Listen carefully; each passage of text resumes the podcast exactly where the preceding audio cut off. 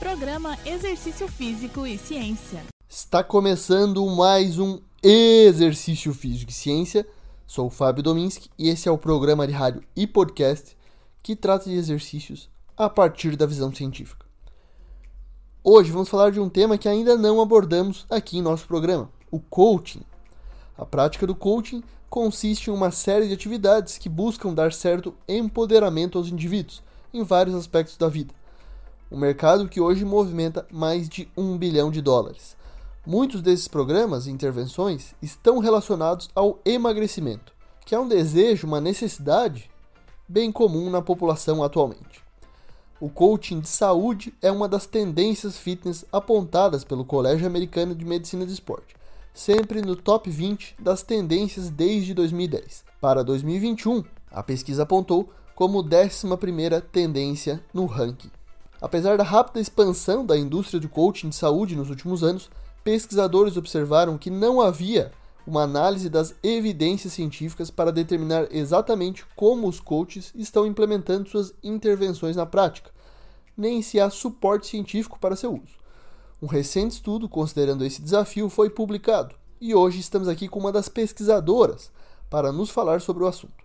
Convido a Sofia Mendes Sietskowska para o programa de hoje. A Sofia é doutoranda em Ciências do Sistema Músculo-Esquelético na Faculdade de Medicina da Universidade de São Paulo e pesquisadora do grupo de pesquisa em Fisiologia Aplicada e Nutrição e do Laboratório de Avaliação e Condicionamento em Reumatologia da USP.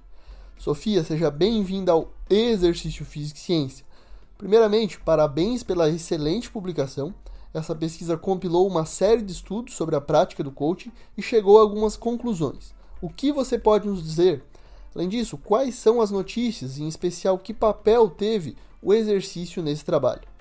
Olá, Fábio. Em primeiro lugar, muito obrigada pelo convite. Bom, como você falou, a indústria do coach vem crescendo muito e é uma intervenção considerada atrativa. Entretanto, é necessário a gente destacar que, apesar de ser uma, uma intervenção que chama a atenção do público, não existe uma definição estabelecida do que seria o health coaching. Logo, decidimos analisar qual seria o efeito dos estudos que relataram utilizar essa intervenção para perda de peso. Nosso primeiro objetivo era analisar a qualidade desses estudos e verificar como e qual era o conteúdo proposto dentro dessas intervenções. Verificamos que a maior parte dos estudos que encontramos tinha uma apresentação rasa da intervenção, alguns limitando-se em falar que foi feito orientações em relação à alimentação e orientação para aumentar o nível de atividade física, e ainda sem relatar ao final do estudo se conseguiram realmente modificar esses comportamentos, o que teria um impacto direto nos resultados que eles iriam apresentar. Alguns estudos relataram usar como base teorias da mudança do comportamento, já bem estabelecidas na literatura, mas muitos não descreveram como aplicar os conceitos na entrega das intervenções. Sabemos hoje que a transparência na descrição de intervenções é extremamente necessária para que outros pesquisadores possam replicar os estudos e verificar se chegam nos mesmos resultados. Quando trabalhamos também com teorias de mudança do comportamento, é necessário descrever como você utilizou os conceitos para conduzir o seu estudo. Outro fator preocupante é que muitos desses estudos também não relatavam se o coaching tinha uma formação prévia em alguma área da saúde.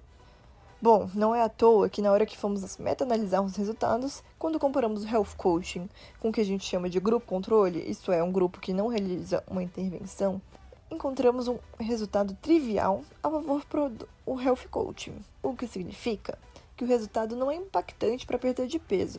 Decidimos então verificar apenas os resultados do início com o final da intervenção, o que possibilitou incluir na análise os estudos com apenas um grupo.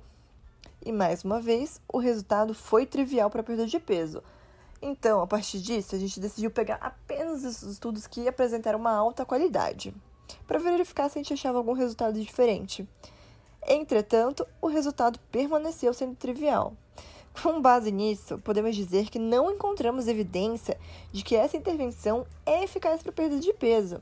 E você perguntou, Fábio, sobre a importância dos exercícios físicos. A maior parte desses estudos incluiu na proposta estimular a prática de exercícios, bem como aumentar o nível de atividade física, mudanças nos hábitos alimentares e alguns estudos ainda tinham propostas para melhora dos hábitos de sono e de higiene. Sabemos hoje que a prática de exercícios físicos e também uma alimentação saudável são eficientes para a perda de peso. e para a gente ter um estilo de vida saudável. Como os estudos apresentaram uma descrição rasa do que eles propuseram e como controlaram essas alterações dos participantes, resta a gente questionar se o estímulo que eles deram foi suficiente para que os participantes alterassem o comportamento. E também se os estudos que trabalharam com exercício físico fizeram intensidades adequadas, em um volume adequado, se houve progressão dos exercícios, se tiveram que ser feitas adaptações, isso ainda ficou pouco descrito dentro desses estudos. Então, para concluir, Fábio, os pesquisadores devem se concentrar em chegar a um consenso do que seria o health coaching em termos de saúde e quais são seus conceitos norteadores. Precisam definir e descrever melhor suas intervenções, treinar adequadamente os profissionais que vão fornecer essas intervenções de coach de forma consistente e conduzir ensaios pragmáticos randomizados e controlados, seguindo diretrizes adequadas para testar esses resultados clinicamente. Mais uma vez, muito obrigada pelo seu convite. Sofia, muito obrigado pela participação, trazendo esse novo estudo sobre o efeito ou a falta de efeito do coaching no emagrecimento. A partir das atuais evidências que possuímos na ciência, a partir desses 38 estudos que vocês analisaram, não podemos então afirmar que o coaching é eficaz para a perda de peso. Esse foi mais um Exercício Físico e Ciência. Lembrando que todos os nossos programas você encontra no Spotify, no Google Podcast, na Amazon Music e no Apple Podcast. Um abraço e até a próxima. Você ouviu Exercício Físico e Ciência com o professor Fábio Dominski, na Rádio Desk FM 91.9.